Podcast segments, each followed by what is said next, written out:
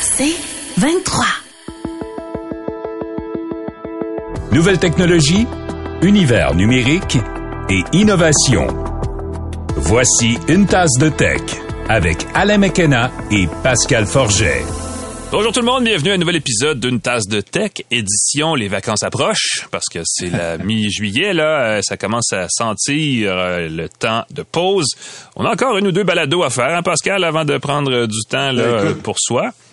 C'est très drôle parce que moi, je reviens de mon semblant de vacances. Ah, on s'est vu la semaine dernière, de. San Diego à 2 heures du matin. T'étais en mission à l'étranger. Moi, c'est comme ça que je le J'étais en définis. mission à l'étranger, combiné travail et vacances. C'est pas des vacances, c'est pas reposant comme des vacances, c'est pas fatigant comme le travail, c'est un drôle de mix, mais j'ai eu beaucoup, beaucoup de plaisir. J'ai lu ce que tu as écrit de là-bas. Euh, J'apprécie la langue anglaise pour la capacité qu'elle a de créer des nouveaux mots, comme par exemple workation. Workation, j'ai publié là-dessus sur LinkedIn, euh, j'ai pu faire mes formations, c'est ça de là-bas. Parce que l'équivalent en français, euh, ce serait traquance ou vavaille. ça marche pas dans les deux. Vavaille, c'est pas mal. Vavaille. Vavaille. Vavaille, vavaille, je sais pas. J'aime ça. Tu vois, j'y avais pas pensé. C'est assez astucieux. On va en profiter pour saluer nos partenaires pour cette saison. GoDaddy.ca, Microsoft et TELUS. Et si vous aimez le café, j'ai retrouvé avec grand plaisir ma machine à café Jura E8, une machine entièrement automatique pour faire son café en grains ou moulu, le transformer en boisson de votre choix avec du lait, pas de lait allongé, étiré, vous pouvez mesurer précisément la quantité de lait, d'eau et de café. Il y a un filtre intelligent pour éviter l'accumulation de tartre. Le nettoyage du dispositif de lait est super facile avec des enzymes. Allez visiter la salle de montre d'Edica sur Saint-Laurent. C'est comme un puits de Formule 1. C'est magnifique et ça va vous donner envie. Vous allez voir, c'est un peu plus cher, mais le café, hum, goûte bon dans le bédon. Euh, oui, coup de bon dans la bouche aussi, n'est-ce pas? Parce que Oh ça oui. commence là. Euh, grosse émission euh, cette semaine, encore une fois. Une tasse de tech bien chargée, je devrais dire, bien tassée, euh, bien caféinée, si vous voulez. Alors, on va parler du métavers parce qu'il y a une compagnie euh, montréalaise qui s'appelle DeepSight qui fait des outils d'application de réalité augmentée, en fait, pour les gens au bureau. Tu sais, on parle souvent du, ben, du métavers, évidemment, et de tout ce qui est possible de faire. Et on, on tarde à avoir des applications concrètes. Eux, ils en font euh, des situations où vous êtes dans un, un métier technique. Ça, il vous manque quelques informations techniques pour finir d'assembler quelque chose ou de réparer quelque chose. Ben, vous avez cette espèce de réalité virtuelle dans vos lunettes qui vous permet de voir dans le coin en haut à droite euh, un support visuel, que ce soit de la vidéo ou un technicien à distance, des trucs comme ça. Ils font ce genre de choses-là. On va parler avec, eux tantôt. Et moi, ici, j'ai une bébelle. Ouais, oui, c'est ça. J'ai ah oui, c'est un Mac. Ben oui, c'est un Mac, c'est un MacBook Air, mais remarquez sur le reflet, pour ceux qui nous voient en vidéo, qu'il est légèrement noir ou bleu foncé. Un fini particulier. Couleur de minuit. C'est euh, en fait c'est que Apple met en vente cette semaine le nouveau MacBook Air à processeur M2. Euh, nous sommes à une tasse de tech assez big, merci parce que nous en- nous l'avons en, en- en primeur avec quelques Oui. rares médias internationaux triés sur le volet. Écoute, faut quand même vous donner des petites tapes dans le dos de temps en temps. Écoute, une tasse de tech internationale dans le métavers en odorama, nous serons partout bientôt. Ouais, je suis pas sûr pour l'odorama. Je, te reviens Ah. là-dessus. Mais euh, on en parle. Toi, j'ai vu que tu avais des lunettes euh, du futur là qui ont l'air assez Ben, particulières, qui ont justement de la réalité ajoutée. là. La réalité augmentée, la Ouais. réalité ajoutée, justement, tu parlais de ça, c'est des lunettes pour les cyclistes qui vont plaire aux cyclistes, aux coureurs, euh, pour voir leurs statistiques sans avoir à regarder leur poignet, Bon point. ce qui est assez particulier. Ça marche-tu même s'il y a une panne de réseau, comme par exemple celle de Roger la semaine passée? Ben oui, je trouvais qu'il fallait commencer absolument avec ça. J'étais justement à San Diego. J'essayais de faire une chronique à la radio et tout à coup, tout se met à couper. Euh, J'ai appris à ce moment-là qu'il y avait un problème de réseau avec euh, Rogers. Grosse, euh, 15 heures de problème. Ah oui, c'était pas rien, là. Mhm. Euh, on se rend compte que c'est important le réseau cellulaire pour les commerçants, entre autres, qui font des transactions. Ouais. Le fait que euh, euh, les gens qui étaient dans une situation d'urgence, euh, les gens qui essaient se demandent qu'est-ce qui se passe, est-ce que c'est la fin du monde, ceux qui ont du réseau, et ça a affecté le réseau des autres aussi, parce Ben, qu'évidemment, voilà. ça a détourné le réseau un peu. Il y a d'ailleurs euh, Pornhub qui est toujours opportuniste pour ces événements-là, qui dit que pendant la panne de Rogers, il y a eu une diminution de 20% de trafic de Pornhub. Là, imaginez qu'il y a trois gros réseaux au Canada et que 20% du trafic vient de Rogers. Ça veut dire qu'il y a une part considérable de, de- de trafic sur ce site-là qui vient des deux autres réseaux. Est-ce que c'est comme ça qu'on doit analyser la situation?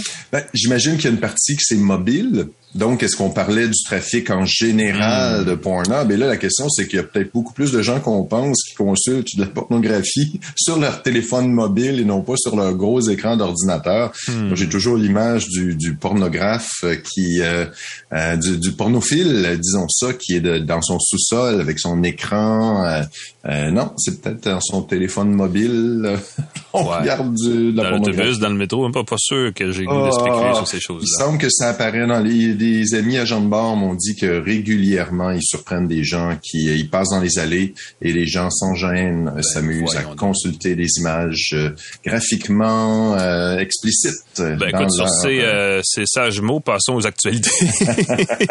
Euh, rappelons, ben oui, ben regarde. Rappelons rapidement que l'actualité techno de la semaine est présentée par l'infolette quotidienne Info Bref. Toute l'actualité de la journée sans flafla directement dans votre boîte de courriel deux fois par jour, infobref.com. C'était euh, c'était une grosse, un gros lundi parce qu'on se réveillait de la panne de Rogers et le lundi matin, euh, la semaine dernière, le Consortium international des journalistes d'enquête publiait ses Uber Files, qui étaient euh, des grosses, euh, des gros documents lourds et pesants et nombreux. Mais il n'y avait pas grand-chose qu'on savait pas déjà, en fait.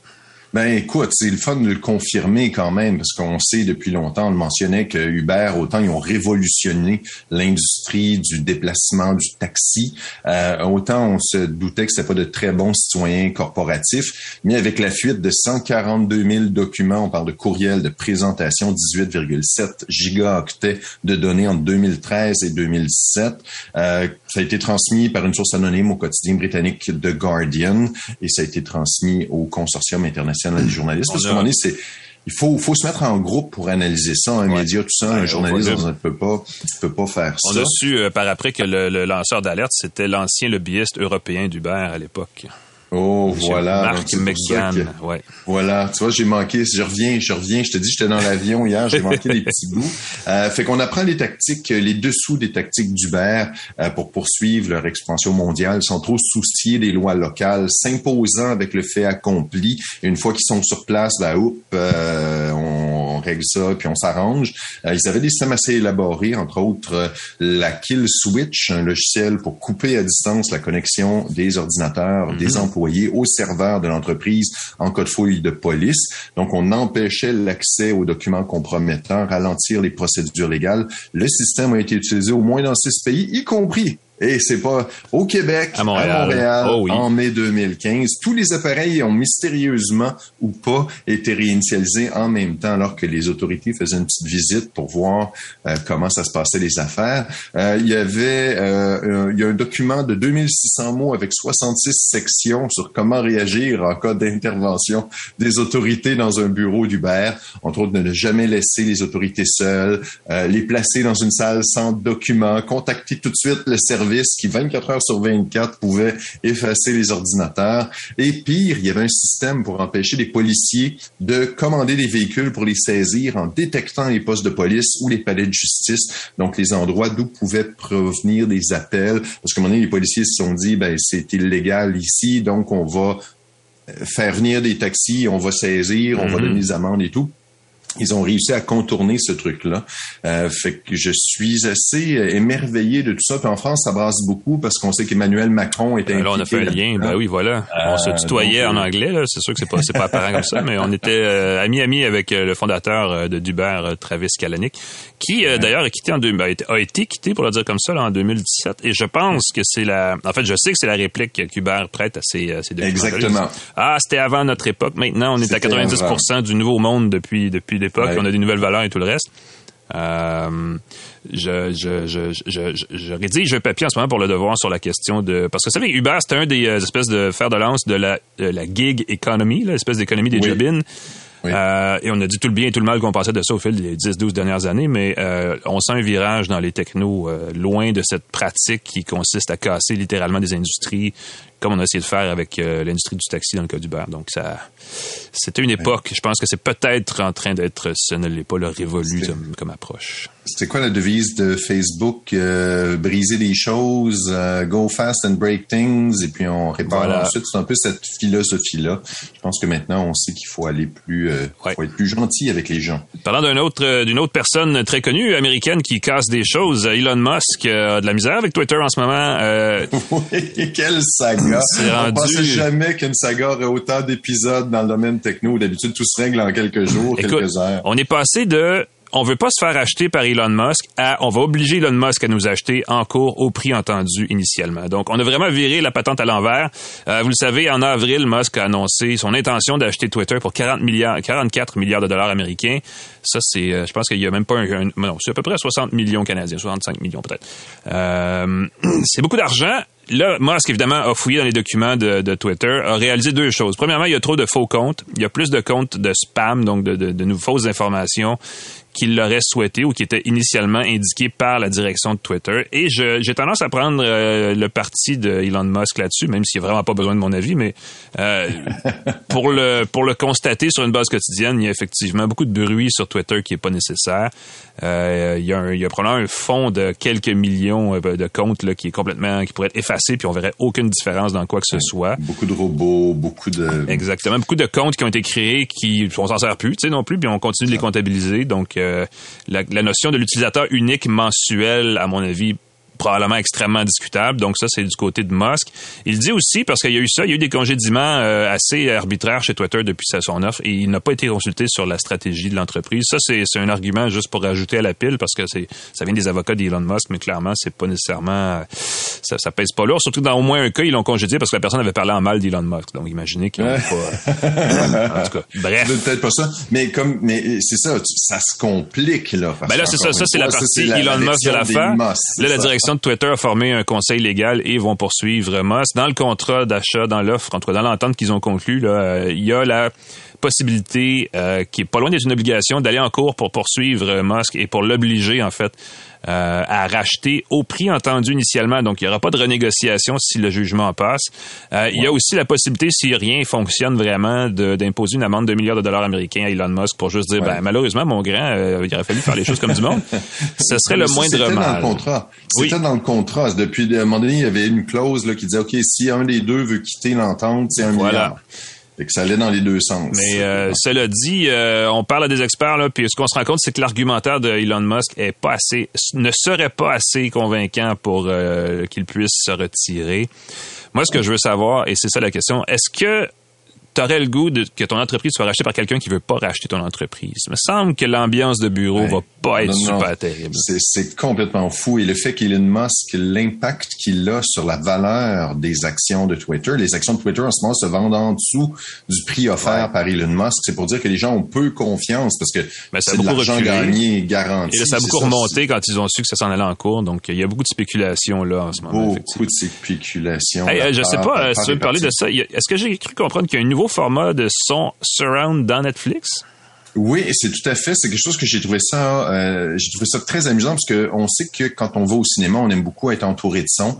Euh, j'ai vu récemment Top Gun en IMAX. Je vous le recommande. Le nouveau, c'est spectaculaire, c'est fantastique. Les avions qui te passent au-dessus de la tête, c'est mm. super beau. Mais pour reproduire l'expérience à la maison, puis je sais pas si tu es d'accord avec moi, même si tu es un gars de technologie, il y a beaucoup de formats. Il faut que tu aies des haut-parleurs compatibles. Il faut que tu aies les bons réglages. Il faut que tu aies le bon contenu à la bonne fréquence dans les bons haut-parleurs. Et moi, j'ai jamais trouvé ça très, très facile, très agréable, même s'il y a des années, mhm. on nous promettait l'ambiophonie à la maison facile avec Dolby Atmos, ça doit être un phare. On a des émulateurs. Ben, il y a toujours eu Dolby, il y a eu DTS, là, ils ont sous-développé leur propre euh, codec, là, donc c'est devenu vraiment compliqué rapidement, effectivement. Et donc, avec euh, euh, Netflix, ils se sont entendus avec la compagnie Sennheiser. Il semble qu'il faut prononcer Sennheiser. Ah oui, juste Sennheiser. Ah Écoute, j'écoutais les, les, vidéos de l'entreprise, c'est Sennheiser. Ben, en allemand, il faudrait probablement dire Sennheiser. Ouais. Sennheiser. Mais là, on, coupe les cheveux en quatre. Là. On coupe les cheveux en quatre. Non, non, c'est ça, Sennheiser, comme on le connaît ici, qui sont bien connus pour leurs écouteurs haut de gamme, euh, haute fidélité. Mm-hmm. euh, on va pouvoir profiter du système en BO en écoutant le contenu original de Netflix sans avoir besoin d'équipement spécial. C'est euh, de l'ambiophonie codé euh, dans un signal stéréo. Donc, il suffit d'avoir une source stéréo, que ce soit un laptop, un ordinateur, un téléviseur ou encore mieux des écouteurs. Euh, pour l'instant, c'est sur les, euh, émissions exclusives de Netflix, les, productions Netflix comme euh, Stranger Things et ainsi de suite. il y a 23, je crois, séries en ce moment de Netflix qui sont codées en format en BO.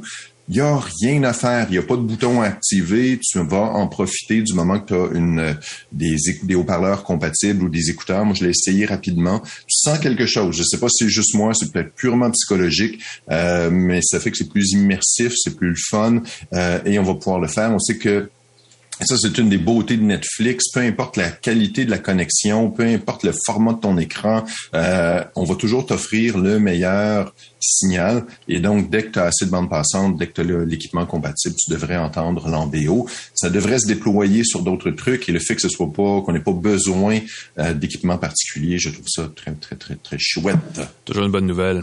Je vais, ça va bien. Voilà. Je vais finir les actus en parlant de Bitcoin, euh, Pascal, parce que... Ouais, euh, ça, ça, va moins bien. Tu vois, c'était ça mon lien. Ouais, ben, effectivement.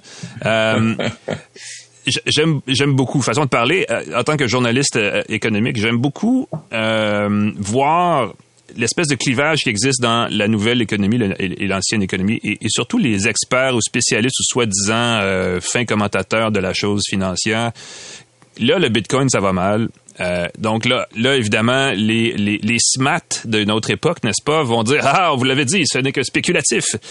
Alors que quand ça va aller bien, c'est les SMAT du Bitcoin qui vont dire Ah, vous l'avez dit, c'est une alternative au système traditionnel.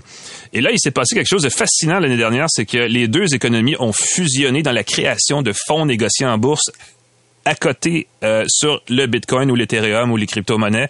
Et les FNB, vous le savez, ce sont des, euh, des outils d'investissement qu'on peut mettre dans un REER. Euh, dans un CELI. Donc, ce sont des, choses qui sont, qui sont, comme disons, crédibles ou en tout cas qui sont autorisées, qui sont encadrées par le système financier, donc qui deviennent des actifs dans lesquels on peut mettre de l'argent normalement et pas juste les early adopters, mais vraiment le grand public. Et le monde, l'année passée, s'est précipité parce qu'au Canada, on était parmi les premiers à créer des FNB euh, bah, euh, sur le Bitcoin et des choses comme ça associées aux crypto-monnaies.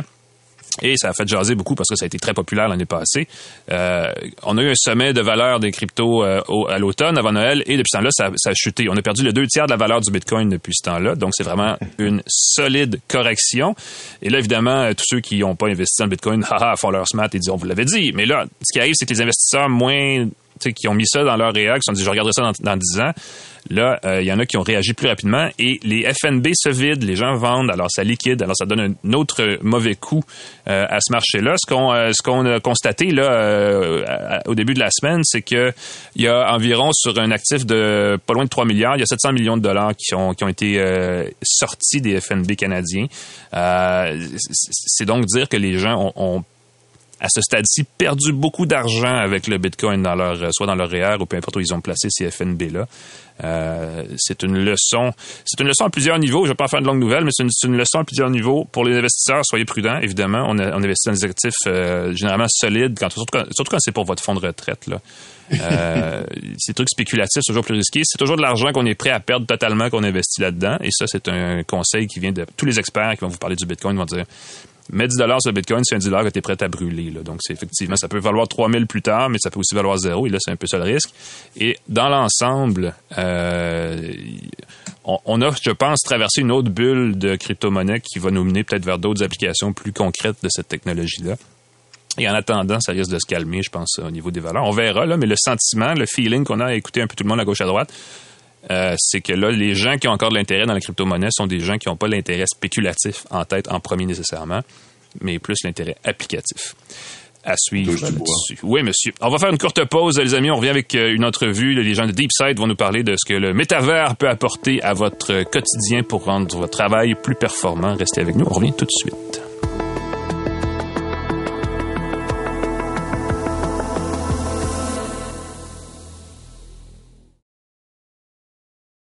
De retour à Une tasse de tech avec Alain Mekena et Pascal Forget. Et bienvenue à Une tasse de tech euh, qui, euh, je crois, est notre édition de Noël du campeur. On peut-tu dire ça, Pascal? je m'y attends. Le Noël du campeur. Tu as acheté une roulotte, là? Tu me contais que tu avais acheté une roulotte pour te déplacer. Il que j'achète l'habit du... C'est quoi, le Père Noël du campeur? Il est en, il est en speedo? C'est quoi, c'est quoi l'habit du Père Noël? Il me semble que c'est le 24 juin. Et là, je vois Louis-Antoine, notre invité, qui ah. s'inquiète. Et juste avant, on va dire que notre entrevue de la semaine d'une tasse de texte est présentée par GoDaddy.ca, qui offre un moyen facile de créer un site web personnalisé et professionnel pour son entreprise. Alors, vous avez besoin d'un site web, vous avez envie d'essayer un site web, ils ont une interface WYSIWYG super agréable à utiliser. GoDaddy.ca. Ils ont des bons prix en plus. Juste ça comme ça, c'est voilà. ça, ça donne qu'ils sont nos partenaires en plus. C'est-tu le fun, la vie? Euh, l'autre jour, euh, j'avais un véhicule Mercedes et je suis allé au garage et parce que la pièce qui marchait pas, j'ai pas un véhicule Mercedes, je vous invente une histoire, mais l'histoire est vraie. Euh, la pièce qui manquait était très compliquée à installer. C'était en arrière d'une autre pièce, c'était un composant électronique. Et pour faire la, faire la réparation, le technicien a affilé ses HoloLens, a eu un technicien, un des deux techniciens qu'ils ont à l'échelle nationale, tu vois, euh, à distance, petite vidéo dans le coin de l'image. Il a expliqué exactement où, placer la pièce. Il a fait ça, ça a pris une heure de prendre trois semaines parce que sinon il faut qu'il fasse venir le technicien. C'est compliqué, ça coûte une fraction du prix. Ça existe, c'est vrai, c'est de l'application. Quand on parle de métavers et qu'on parle de la réalité augmentée puis qu'on parle de ces choses-là, pour bien des gens, c'est extrêmement abstrait et on sait donc pas à quoi ça, et ça, ben, ça sert à ça, exactement. Et il y a une entreprise montréalaise qui fait, qui se spécialise là-dedans parce que vous l'avez vu, il a les HoloLens sous la main. Mm. Euh, Louis-Antoine Genet Bryan de euh, DeepSight est-ce qu'on dit DeepSight AI ou DeepSight tout court? Je, je, ne sais trop. DeepSight, DeepSight réalité augmentée, DeepSight formation augmentée. L'important, c'est de retenir DeepSight. Voilà. Donc, DeepSight euh, qui euh, va nous parler de ce que, parce que c'est le genre d'application que vous faites euh, chez vous, là, cette espèce de, d'outil de, formation ou de travail à distance qui permet aux gens d'être plus, je veux dire, techniquement avancés sans nécessairement avoir la formation. Là. Qui permet d'augmenter les gens dans le monde réel. Ah oui, on parle de, de vraiment la formule. Euh, quand, on parle de metaverse ou de métavers, là, on, pense souvent que c'est un monde complètement virtuel, que le métavers va nous plonger dans un, nous immerger dans un monde virtuel. Chez DeepSight, on fait tout le contraire. En fait, on utilise le métavers industriel pour augmenter le monde réel. Mm-hmm. Euh, donc euh, aujourd'hui, c'est ça dont je viens vous parler. Et vous faites ça en entreprise. Hein? Vous avez d'ailleurs des partenaires assez cool. Explique-nous un peu euh, qu'est-ce que vous faites comme application concrète. Là.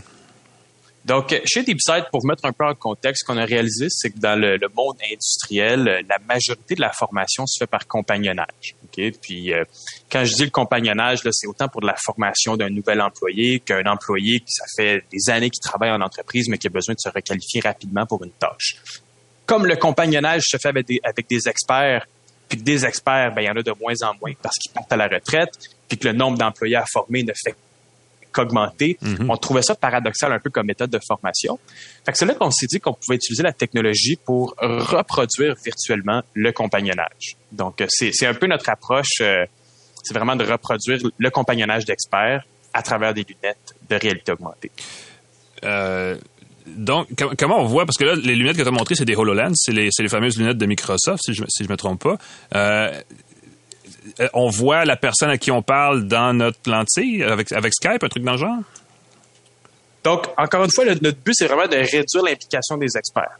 Donc, euh, comme tu l'as mentionné, c'est possible de connecter un expert à travers la lunette parce qu'il y a une caméra qui permet à un expert de voir ce qu'un employé voit en opération. Mais notre approche, nous, c'est avant d'impliquer un expert, c'est de fournir des instructions de travail aux employés qui sont euh, libres d'interprétation pour permettre justement aux employés d'accomplir des tâches sans même nécessiter un expert euh, à distance. Donc, euh, dans le fond, nous, ce qu'on a développé, il faut le voir un peu comme le PowerPoint de la réalité augmentée. OK. donc, euh, c'est vraiment une plateforme sans code, facile d'utilisation, dans laquelle on va importer des modèles 3D, des scans 3D. On va venir configurer des instructions de travail. On va pouvoir animer des instructions. On va même pouvoir créer des différents types d'étapes, donc des étapes où est-ce qu'on va questionner l'opérateur, où est-ce qu'on va lui demander de prendre des photos, des vidéos. Euh, puis l'idée, c'est que l'opérateur, après ça, va pouvoir mettre la lunette, consulter son instruction de travail, va voir des animations 3D qui vont lui permettre de, de, voir finalement certaines manipulations à accomplir dans son champ de vision directement sur la poste de travail où il fait sa tâche. Euh, puis tout ça est fait dans une interface qui est euh, accessible à tous. Donc, pas nécessité de pas, nécessité de, connaissances en programmation, de modélisation. On forme chez DeepSight des, des, opérateurs en usine, des, des gens en ressources humaines, en ingénierie, en 4 à 6 heures Ah oui, sont totalement autonomes sur notre plateforme. ils peuvent créer des PowerPoints en réalité augmentée. Exactement. En fait, nos clients les créent. Donc, on les forme. C'est sûr qu'il y a une phase d'implantation où on crée le premier contenu parce que c'est toujours euh, l'œuf ou la poule hein, pour qu'on qu'on justifie euh, l'investissement de ressources à l'interne en entreprise. Il faut déjà leur montrer un peu le, bonbon. Mm-hmm. Donc, c'est pour ça qu'on crée le premier contenu pour le client. Par la suite, le client est libre de créer son contenu lui-même puis est autonome de le faire euh, après petite formation. J'allais dire, c'est comme créer son propre petit Wikipédia là, que les gens peuvent ressortir ensuite quand ils en ont besoin pour savoir comment compléter une tâche euh, spécifique. L'idée, c'est vraiment de capturer l'expertise parce que on dépend des experts pour la formation. Puis souvent, ben, les connaissances en entreprise sont tribales, ce qui veut dire que c'est souvent du bouche à oreille. Euh, les connaissances des experts, on les a pas vraiment. Mhm. Puis avec du texte, puis avec des vidéos, il y a beaucoup d'interprétations qui font en sorte que les connaissances se perdent d'une certaine façon.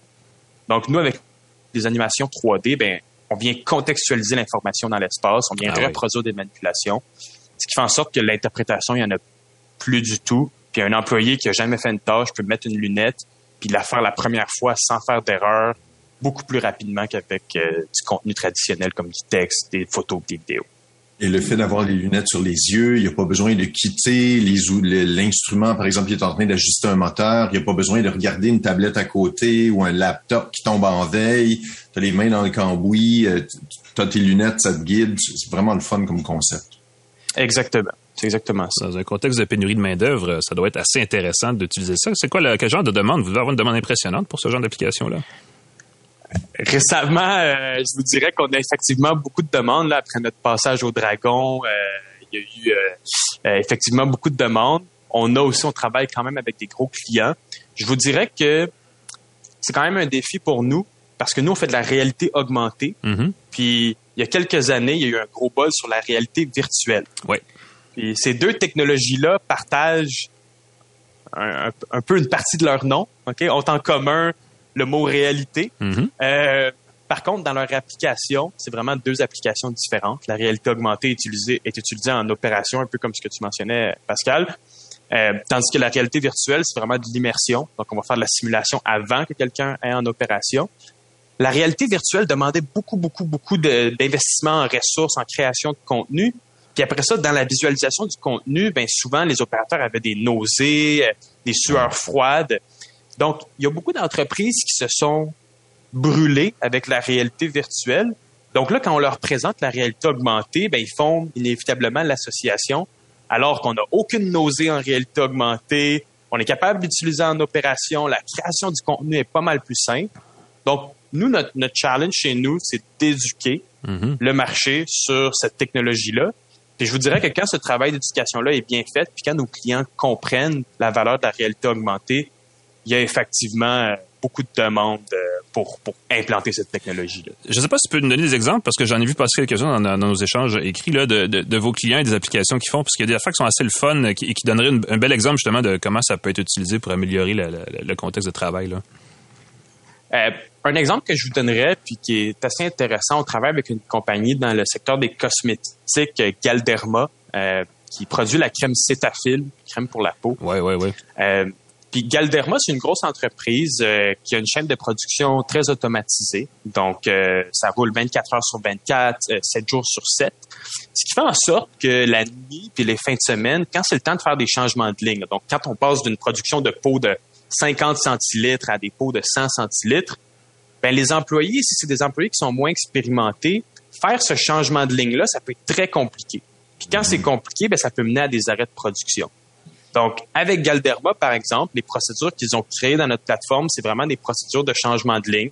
Donc, on va avoir des, des flèches, on va avoir des valves qui vont s'animer, on va avoir des poignées qui vont s'animer, qui vont permettre à l'employé de venir faire cette configuration machine-là. Euh, puis, on est en mesure de réduire de beaucoup les arrêts de production euh, liés au fait que les employés n'avaient pas les connaissances pour faire les changements de ligne. C'est cool. Ça, c'est mm-hmm. un retour sur investissement direct euh, en, implantant la technologie. Ça va vite. Je sais que je suis du côté de CAE, là, qui est un grand formateur dans l'aéronautique et aussi dans la santé, utilise des, euh, de la réalité augmentée pour euh, aider à la formation de médecins. Et là, ça, ça me fait capoter parce que je me dis, est-ce que, est-ce que tu vois le jour, Louis-Antoine, où on va pouvoir utiliser des lunettes comme ça et former des médecins qui vont pouvoir faire des opérations en direct grâce à ce genre d'application-là? Est-ce qu'on va se rendre à un point où la technologie va être à ce point-là raffinée? Pense que oui. Je pense que, par contre, les humains ont, à la différence des machines, des particularités. On est mm. tous différents. Comme euh, les machines sont assez standardisées. Nous, c'est un secteur qu'on vise dans le futur, inévitablement, parce mm-hmm. qu'il y a beaucoup de valeur à amener. Si on est en mesure de réduire les erreurs sur un être humain, inévitablement, c'est très bon. Ben oui. euh, mais il y a cette complexité-là que nos corps sont tous différents. Donc, quand on vient créer des instructions, quand on vient guider quelqu'un en réalité augmentée, ça peut être un difficile. Mm-hmm. euh, je pense que CAE ont investi beaucoup d'argent pour le faire. Puis ils vont probablement continuer à investir beaucoup de sous aussi. Ouais. Donc on va leur laisser cette part de marché-là pour l'instant. Mais je pense qu'inévitablement, ça va être une, utilisation de la réalité augmentée qui va générer beaucoup de valeur pour tout le monde. Ben, c'est surtout au niveau de euh, l'application, du sérieux, de la précision de l'affaire. C'est que ça, donne une idée. En médecine, c'est quand même une, discipline de pointe, là, assez délicate. De voir que ça, ça s'utilise dans ce contexte-là. C'est des contextes évidemment d'usine et de travail euh, plus technique aussi. Euh, en mécanique automobile, par exemple, c'est un truc aussi. Donc ça, ça va partout. Et on n'associe pas ça au buzzword du moment qui est le métavers, mais c'est un peu tout ça aussi. Ça veut dire qu'il va y avoir des applications de productivité, entre guillemets, qui vont venir et qui vont voir le jour. Euh, chez vous, est-ce que vous voyez justement votre, votre spectre de, de, ce que vous faites en ce moment s'élargir à mesure que cette technologie-là va être adoptée par le public? Présentement, on est dans le secteur industriel. Mm-hmm. Il y a un autre pan de marché qu'on développe qui est plus dans le secteur de l'éducation.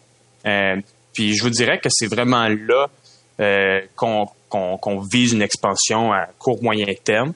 Euh, déjà, là, on a des écoles qui vont utiliser notre logiciel dans le cadre de leurs cours. Donc, euh, ce qui va être intéressant, c'est que on va avoir une présentation PowerPoint au tableau euh, avec un code QR euh, euh, dans la salle. Mm-hmm. Puis les élèves, il y a beaucoup d'écoles qui ont investi dans, la, dans l'achat de iPad durant la pandémie. Mm-hmm. Puis notre solution, nous, elle roule sur... On a développé notre propre engin graphique, ce qui nous permet de rouler sur toutes les plateformes. OK. Donc, les élèves, quand ils créent leur présentation PowerPoint, mais ils créent parallèlement à ça un monde DeepSight. Et donc, si on fait une présentation, par exemple, sur les fonds marins, ben, on peut venir positionner dans la classe euh, des, des, requins, des baleines, euh, puis vraiment avoir une dimension de plus dans ce qu'on décrit. C'est moi, je trouve ça aberrant qu'en pratiquement 20 ans, là, euh, nos présentations orales ont pratiquement pas changé dans les écoles. Alors, je peux te rajouter, je peux 40 ans, je suis plus vieux que toi, là. ça n'a pas changé. Je vois ce que les ah, enfants vont, font, puis c'est pas mal ce que je faisais quand j'étais jeune aussi. Donc, effectivement, c'est, puis tu rejoins quelque chose qui, qui, qui est dans l'esprit du, de la, de la technologie depuis longtemps, de pouvoir arriver et d'ajouter de la réalité dans une présentation orale dans une classe, c'est fascinant. Là. Illustrer un cours de biologie avec un, un mannequin, un squelette euh, virtuel, c'est vrai que c'est fascinant.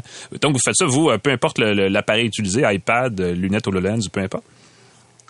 Exactement. Donc, euh, dans le fond, la compagnie a commencé en 2018 par le développement de notre propre engin graphique. OK? Puis, euh, je vais vous épargner les détails trop techniques, là, mais ce qu'il faut comprendre, c'est que quand on fait du 2D, on travaille avec des pixels. Mm-hmm. Quand on fait du 3D, on travaille avec des polygones. OK? Donc, un engin graphique, ça sert à quoi? Ben, ça sert à calculer le positionnement de tous ces petits polygones-là dans l'espace pour créer une scène. Donc, si je voulais, par exemple, projeter le modèle 3D de Pascal, ben, il y aurait des, des centaines de milliers de polygones qui composeraient Pascal pour recréer. Oh, des millions, des millions. C'est un être complexe, Pascal. c'est ça. potentiellement des millions. Le, niveau de complexité peut varier. Il y a moins de cheveux à modéliser en plus. C'est plus simple qu'un Alain. cheveux, c'est beaucoup de polygones. C'est beaucoup de polygones. dans mon cas, on économise beaucoup de bandes passantes. Des polygones qui vont dans tous les sens. Probablement. Oui, exactement. tout ça pour dire que le positionnement de ces polygones-là demande beaucoup de calculs. Mm-hmm. Puis pour faire ces calculs-là, il y a peu d'engins graphiques qui sont capables de le faire. Actuellement, dans le marché, on connaît Unity, on connaît Unreal, qui, domine le marché des engins graphiques. Très jeu vidéo. Le problème Mm-hmm. avec ces engins-là, c'est que c'est, des engins qui sont trop puissants. Puis quand on essaie d'utiliser ces engins-là pour des lunettes comme le HoloLens, qui ont une capacité graphique d'un iPhone 10, euh, c'est comme si on essayait de mettre des moteurs de Ferrari dans des Corolla. Ah oui. Si vous avez une Corolla, on va utiliser un, ça peut être une accent, ça peut être On va le- pas- le- pas fâcher personne, c'est là. Euh, euh, donc, c'est un peu ça la problématique qu'on a. Donc, ce qu'on a développé chez DeepSight, c'est un engin qui est plus lean. Donc, on a développé finalement le premier moteur de Ferrari qui rentre dans une Corolla. Donc, une Ferrari 4 Oh. cylindres, c'est ce que tu es en train de nous dire. Exactement. Ah c'est comme ça qu'il faut le voir. Donc, tu sais, actuellement, il y a le HoloLens dans le marché. C'est probablement la seule lunette euh, qui permet de faire du 3D en réalité augmentée. Mais il y a Magic Leap, qui est une entreprise américaine qui est censée mhm. arriver avec son casque euh, aller aux États-Unis à l'automne. Il y a beaucoup, beaucoup de rumeurs qui circulent que Apple va sortir un casque bientôt. Puis, sais, comme n'importe quelle technologie, éventuellement, la technologie devient une commodité les prix descendent. Nous, on veut permettre à nos clients de créer du contenu aujourd'hui, puis dans le futur, de déployer ce contenu-là sur peu importe ah l'appareil de leur choix. J'allais te demander, donc vous, vous êtes agnostique par rapport à ça d'une certaine façon. Si euh, Apple sort ses lunettes, ses lunettes, vous allez être prêt. C'est un peu ça que, que tu es en train de dire. Exactement. Wow, ça c'est fou. Ben écoute, je vais te poser une dernière question, mais plus large, vraiment, pour sortir un peu du spectre. Mais euh, parce que là, tu parles d'Apple, Magic Leap, ça fait, écoute, ça fait au-dessus de 10 ans qu'on entend parler, on a donc hâte. Euh, là, l'année passée, la raison pour laquelle on dit métavers autant, c'est parce que Mark Zuckerberg a annoncé qu'il, lui, se garochait là-dedans à, fond de train. Est-ce que tu y crois? Est-ce que tu penses que c'est vraiment, c'est, il y, a un avenir là, il y a comme un nouveau, un nouveau plateau technologique à aller conquérir de ce côté-là? C'est sûr. Mais je pense par contre que le mot métavers, c'est un peu un, mot fourre-tout ah pour l'instant. C'est sûr. Mm-hmm. Euh, moi, le métavers, comment je le vois, c'est que c'est une dimension ajoutée au monde réel. Il y a des gens qui vont dire que le métavers, c'est un monde complètement virtuel. Donc, je pense qu'avec le temps, euh, au fur et à mesure que les gens apprivoisent les technologies de réalité mixte, réalité augmentée, réalité virtuelle, il va y avoir des déclinaisons à ce mot-là. Les gens vont mieux comprendre les différents types de métavers. Nous, on dit qu'on fait partie du métavers industriel. Euh, donc, euh, il y a effectivement plusieurs opportunités. Moi, j'ai un film que j'ai adoré, là, c'est euh, Ready Player One. Je suis allé le voir deux fois au cinéma. Mhm. Puis j'ai hâte au jour où je vais pouvoir être chez moi puis visiter Rio de Janeiro. J'ai hâte à, ce jour-là. Euh, puis j'y crois. Je pense que ça va arriver. Euh, par contre, faut quand même le prendre avec un grain de sel. Ça ne sera pas demain matin. que, Parce que je pense que les prochaines lunettes Quest de, ce qui est maintenant Meta sont, euh, on va avoir une composante de réalité augmentée. Donc, ça va peut-être. Euh, mais c'est sûr que les, les, les, pistes vont se brouiller, les frontières vont se brouiller entre ces différentes applications-là. On va suivre ça de très près. Ben, merci, Louis-Antoine. Louis-Antoine Géné Bryan, donc de DeepSight, réalité augmentée pour l'industrie. Peux-tu le dire comme ça? J'ai comme, comme de t'inventer un slogan, mais il est moins bon que celui que tu m'as sorti tantôt. L'humain d'abord pour l'industrie 4.0, c'est notre, slogan. On parle souvent d'industrie 4.0, robotisation. On met l'humain en, premier. Excellent. Ben, merci euh, d'avoir été avec nous. C'était super intéressant. Bonne chance pour la suite. Puis tenez-nous au courant. Si, jamais le métavers ou le, métavers industriel euh, prend de l'expansion, on va être curieux d'aller visiter ça. On va dire ça comme ça. Merci, euh, Louis-Antoine. Merci beaucoup, merci beaucoup. Bonne journée.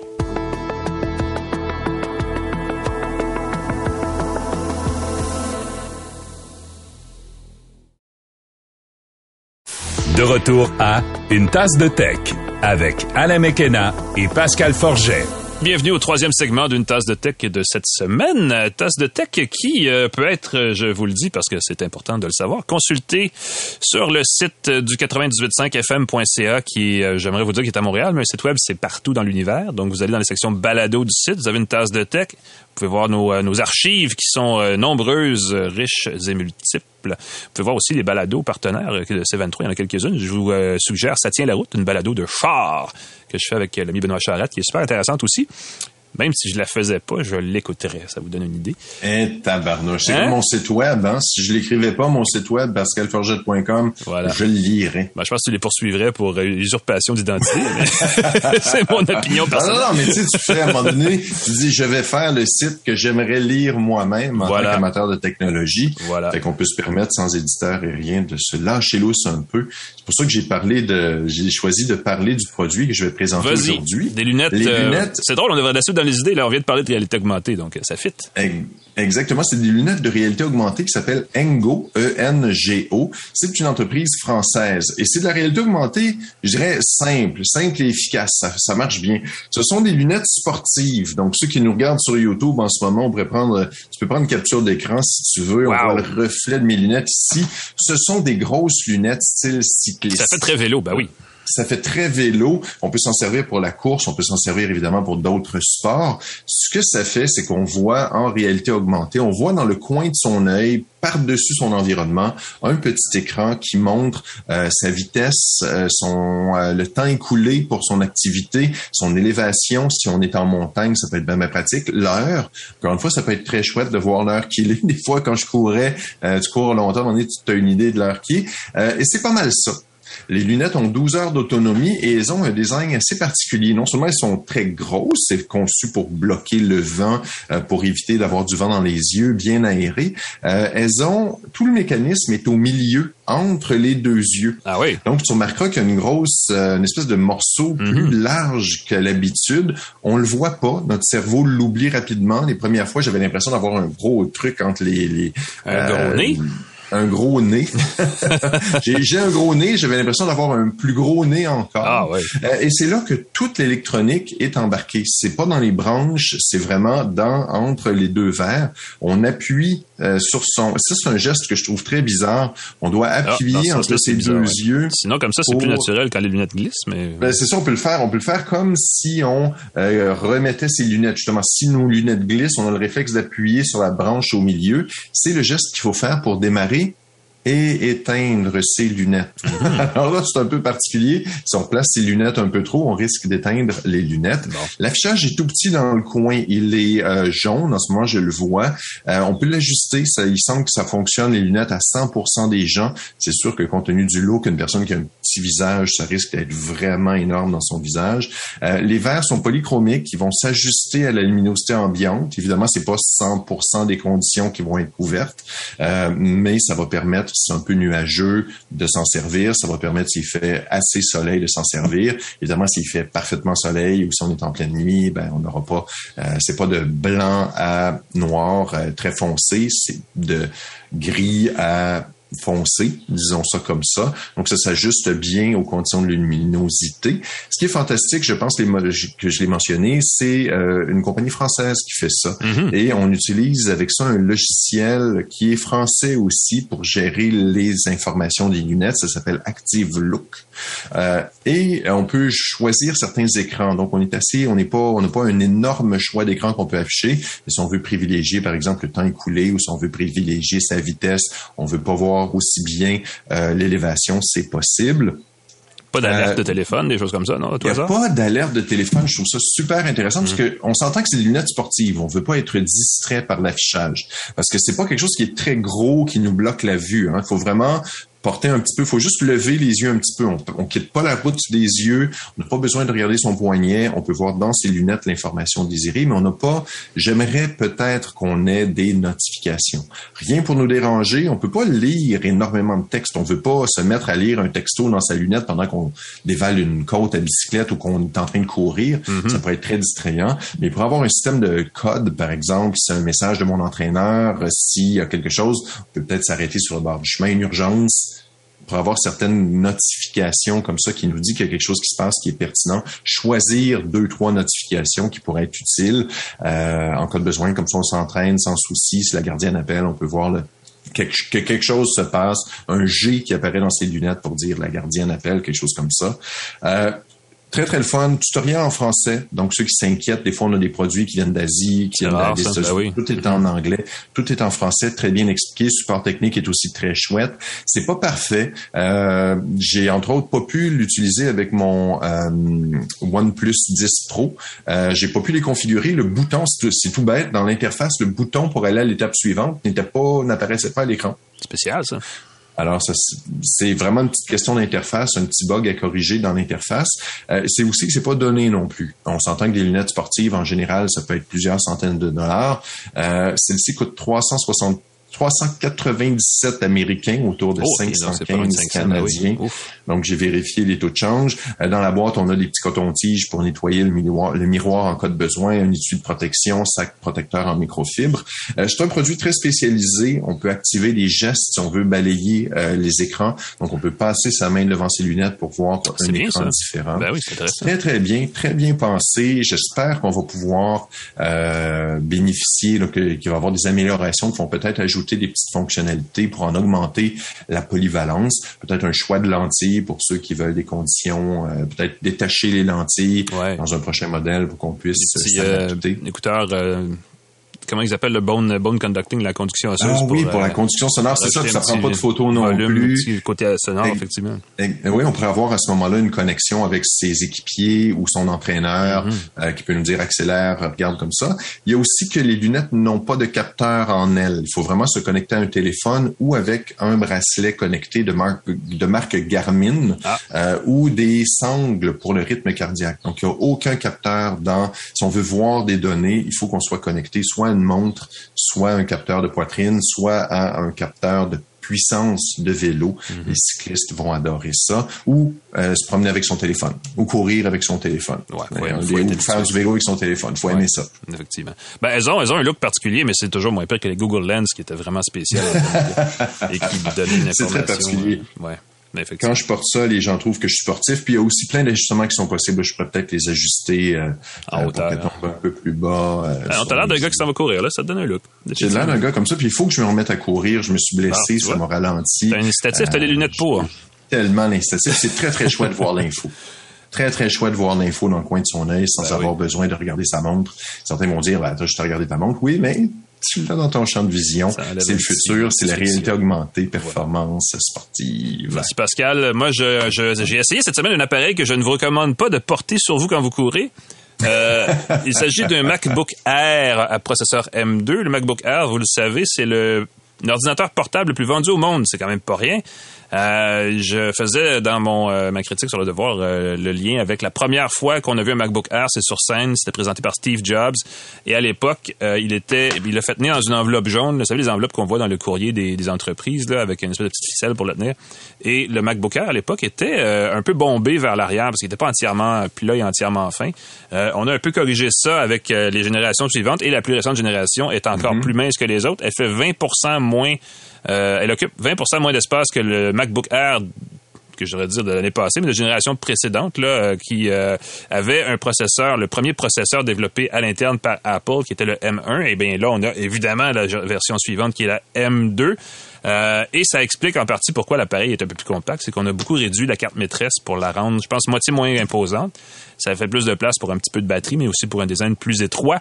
Euh, la, puce M2, là, c'est la grosse patente, c'est la grosse affaire par rapport à cet ordinateur-là, parce que c'est la grosse nouveauté, même si elle n'est pas apparente au premier coup d'œil, parce qu'on ne le voit pas, le processeur. Mais c'est une belle amélioration par rapport à la puce M1. C'est, on dit que c'est... Euh, Selon le cas, c'est environ, euh, ça, peut être euh, bah, 40% c'est un petit peu plus rapide. Là. Il y a vraiment une différence. Mais c'est moins important ce créneau-là parce que les gens qui ont déjà un M1, ils vont pas acheter un M2, mais les gens qui ont un, MacBook à processeur Intel ou un PC à processeur Intel de quelques années vont voir, c'est au moins six fois plus rapide. C'est incomparable dans les applications. Euh, assez lourde, mais pas nécessairement professionnelle. Moi, mon meilleur exemple, c'est iMovie que j'utilise des fois pour, faire des petits montages vidéo. Euh, il existe, et j'oublie tout le temps le nom parce que Microsoft est pas capable d'arriver avec une solution vidéo simple dans Windows. Là. Il existe l'équivalent Windows, mais ça marche pas très bien. C'est lent, c'est compliqué, c'est pas aussi simple. Donc iMovie, déjà, c'est un différenciateur en faveur des Mac pour les gens qui font de la vidéo. Euh, et là, là-dessus, ça va super vite. Sur les anciens MacBooks, surtout sur les... Euh, il y a eu pendant un bout de temps des MacBooks à processeur Intel mobile, là, qui n'était pas le Core, mais qui était une version allégée. Puis là, ça prenait une heure produire une vidéo de 10 minutes. Le MacBook Air, ça lui prenait peut-être, je veux dire, mettons, 15-20 minutes produire une vidéo de 15-20 minutes. Et là, celui-là, il va encore plus vite que ça. Ça prend sérieusement, dans 5 minutes, vous avez fait une vidéo. Si, mettons, je prends la balado, une tasse de tech, et je la, et je la condense et je, l'extrais, ça prend 5 à 6 minutes sur ce nouveau MacBook Air-là. Euh, ça va encore plus vite sur les MacBook Pro à processeur M1 Plus, Pro, Max, Ultra, puis toutes les patentes là, qui viennent après, là, parce que ça reste des processeurs un petit peu plus costauds. Mais c'est pour un appareil qui est plus accessible, parce que le prix de détail, il commence à 1400 dollars. Euh, c'est le moins cher des Mac à part le MacBook. Euh, sérieusement, c'est toute qu'une machine. Euh, processeur à 8 cœurs, il y a une carte graphique, vous pouvez choisir, il y a une option à 10 cœurs de carte graphique, 10 euh, processeurs, donc c'est quand même assez intéressant. On peut faire monter la mémoire vive à 64 gigaoctets et c'est une mémoire vive qui est accessible par le par le processeur, le, le, CPU, le processeur central, et par la carte graphique aussi. Donc, c'est quelque chose qu'on s'échange de la mémoire comme ça, et ça permet d'avoir évidemment un maximum de mémoire, peu importe le contexte. Euh, et ça va vraiment très, très bien. Euh, il y a évidemment, bon, tout le reste, euh, c'est moins apparent parce que ça reste un peu sous le capot, mais il y a un système de son qui a été revu avec un meilleur micro pour les portions, vous savez, musicales, divertissement ou aussi de communication. Si on fait des appels vidéo, entre autres, ça va mieux. Caméra 1080p à l'avant. Tout ça est très bien. Ça vient avec l'espèce de fonction de quand on star, ça nous suit. Là, la caméra, donc, est toujours, toujours un petit peu cadrée. Center stage. Exactement. Merci beaucoup. qui est très bien. Bon, évidemment, le fabricant va vous dire c'est de qualité studio, mais je suis pas entièrement d'accord parce qu'au niveau du son, le micro, le son pourrait être vraiment meilleur. Ça pourrait être une grosse meilleure comme ce qu'on a ici en studio, puis là, on aurait vraiment une qualité sonore impeccable. On n'est pas là du tout, là. on n'est vraiment pas là. Mais c'est utilisable, je vous dirais, dans un appel. Tu sais, si vous faites un Zoom d'équipe ou un Teams d'équipe ou un FaceTime de groupe, peu importe l'application que vous utilisez, ça s'utilise. À moins que vous soyez le présentateur puis qu'on vous paye vraiment cher pour le faire. Euh, c'est passable. Euh, Bon, là, il y a un truc, et c'est un détail, mais quand même, si vous achetez le MacBook Air de base, vous avez le bloc d'alimentation normal qui se branche, pouf, avec le connecteur MagSafe, le connecteur magnétique pour l'alimentation, qui n'est pas nécessairement l'USB-C, même si on peut charger avec un port USB-C. Euh, et si vous achetez le MacBook Air un petit peu plus équipé, déjà un peu plus puissant, il vient avec un bloc d'alimentation 35 watts euh, qui a deux ports USB dedans qui charge un petit peu plus vite aussi et qui justement offre la capacité de brancher un deuxième bidule. Là, il y a bien du monde que ça l'a excité quand c'était présenté. C'est un détail qui apparemment fait une grosse différence. Donc sachez-le, il est possible d'avoir un MacBook Air à processeur M2 avec un bloc d'alimentation à deux ports USB-C qui peut faire la différence. Sait-on jamais?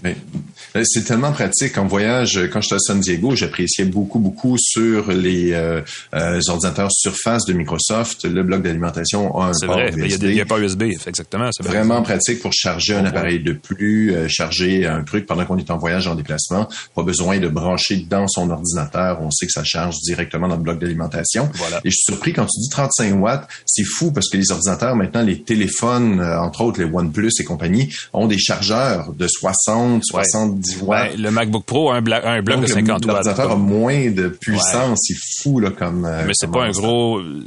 C'est moins un enjeu parce que la batterie est déjà assez grosse que tu as beaucoup d'autonomie puis le temps. Exactement. Ça se recharge Exactement, c'est pas, la même, c'est pas aussi critique en fait, effectivement. Mais c'est fou qu'Apple choisisse d'avoir un, un, chargeur qui est moins puissant que certains téléphones intelligents. Donc la recharge va se faire plus doucement. Ça augmente, j'imagine, l'autonomie de la pile, ah, la, durée de vie. raison, Ça se peut qu'il y ait une raison technique, effectivement. Euh, il y a un truc que j'ai pas dit parce que euh, quand j'en parle devant une caméra, c'est évident, mais il y a une nouvelle version. Il y a quatre couleurs évidemment de boîtier oui. pour le Apple, dont une nouvelle version qui appelle tout simplement Minuit qui euh, laisse le soin à l'acheteur de décider si c'est noir ou si c'est bleu, mais c'est très très foncé et c'est un peu, euh, ça fait un peu ordinateur de bureau là. Donc vous savez, euh, quand on, a une nouvelle job, puis que là le, groupe TI nous donne le laptop de la compagnie, là, pour le dire en bon français, et qu'il est noir, ben là, on a un peu cette, cette teinte noire-là sur un MacBook Air. Il y a un petit reflet bleuté dedans qui le rend évidemment un petit peu plus élégant. Vous savez, Apple, c'est Apple, n'est-ce pas? Ils vont toujours essayer de faire des choses pareilles, mais un peu plus différentes, en tout cas. Euh, donc, il y a cette version-là, et ça, c'est une première dans l'histoire des Mac, euh, des MacBooks, semble-t-il, cette euh, finition de boîtier. Fait que si jamais vous voulez avoir un nouveau Mac, et en plus le faire savoir au monde, ben là, vous avez l'édition, le modèle qui permet de le faire en noir, noir de minuit. J'ai hâte de voir 100 personnes. Ça, la caméra, ça semble très, très joli, en tout cas. Il y a quelque chose, il y a, il y a un petit fini, le fun. Euh, qui doit faire joli et distinctif. Ben moi j'ai été euh, agréablement surpris par l'appareil pour euh, les quelques jours où j'ai pu l'utiliser. j'ai lu, j'ai comparé parce que j'ai publié un truc, là j'ai vu ce que les autres les médias américains publiaient et globalement, les gens sont extrêmement impressionnés. pour le genre d'acheteur qui va acheter cet appareil-là, si, vous hésitez entre un MacBook Air, un MacBook Pro ou d'autres choses, MacBook Pro processeur M2, là, c'est essentiellement la même mécanique, mais pour 300 dollars de plus. Il fait des certaines choses une petite affaire plus vite dans certains cas très précis, mais c'est peut-être quoi, c'est 4 je sais, ce sera pas nécessaire au quotidien. Euh, et celui-là, il est non seulement moins cher, il est en plus, il, est plus beau, hein, disons-le franchement, et il y a le mm-hmm. MagSafe et deux ports USB-C. Euh, donc, il y a encore une meilleure connectique que le MacBook Pro de 13 pouces. Là. Les, les, les pros plus gros ont d'autres mécaniques, puis c'est une autre histoire, là, mais euh, le comparatif se fait là. Et définitivement, c'était le numéro un et ça va rester le numéro un dans le marché des portables, il n'y a aucun doute, parce que c'est une belle machine. Et on attend toujours un concurrent parce que là, on sait Intel ont leur propre stratégie. Ils sont mis à une espèce d'échéancier pour arriver à des processeurs Core J'ai oublié le nom du programme, mais il y a un nom officiel parce qu'ils veulent atteindre euh, zéro latence quand on, sort de veille. Il y a comme plein de critiques. Essentiellement, ce qu'on comprend, c'est qu'ils veulent arriver à faire la même chose que ce qu'Apple fait avec ses MacBooks depuis une couple d'années. Et ils sont toujours euh, comme à l'horizon, fait qu'ils sont pas rendus là. Donc, du côté des PC, ils ont de la misère à côté, mais les PC ont euh, ben, Windows 11, qui est quand même assez bien, mais ils ont surtout des écrans tactiles dans bien des cas qui font une différence. Euh, et il y a plus de configurations, donc vraiment, euh, il existe encore un marché où il y a plusieurs choix, des bons choix qui existent, mais le MacBook Air, il est le numéro un, et il y a une raison simple, c'est que ça regroupe un paquet de belles qualités ensemble qu'on trouve difficilement ailleurs. C'est un choix, c'est la Honda, c'est la Honda, que c'est la Honda de l'ordinateur, tu peux pas te tromper en achetant un MacBook personne va dire, tu aurais déjà acheté un ordinateur de marque concurrente. Exactement. Oui, parce. Est-ce qu'on remercie nos partenaires? Ben, allons-y. On se dit bonne journée là-dessus. Microsoft, TELUS et Jura pour le délicieux café, l'informatique et le réseau. GoDaddy.ca pour les sites web. C23, le groupe Cogeco qui distribue le podcast. Bienvenue à tous ceux qui nous découvrent par l'entremise du groupe Cogeco. 23 stations du groupe Cogeco dans la province. Claude Hébert la mise en onde. Alain McKenna qui écrit au devoir, entre autres. On peut l'entendre, on peut le voir partout. Ben, Je vous salue, Alain McKenna. On se revoit la semaine prochaine. Ben oui, merci Pascal. Merci tout le monde d'avoir été avec nous. Euh, allez voir nos archives, abonnez-vous sur les plateformes de balado. Sinon, on vous souhaite une bonne journée, n'est-ce pas? Et on vous revoit la semaine prochaine pour une autre tasse de tech. Salut tout le monde.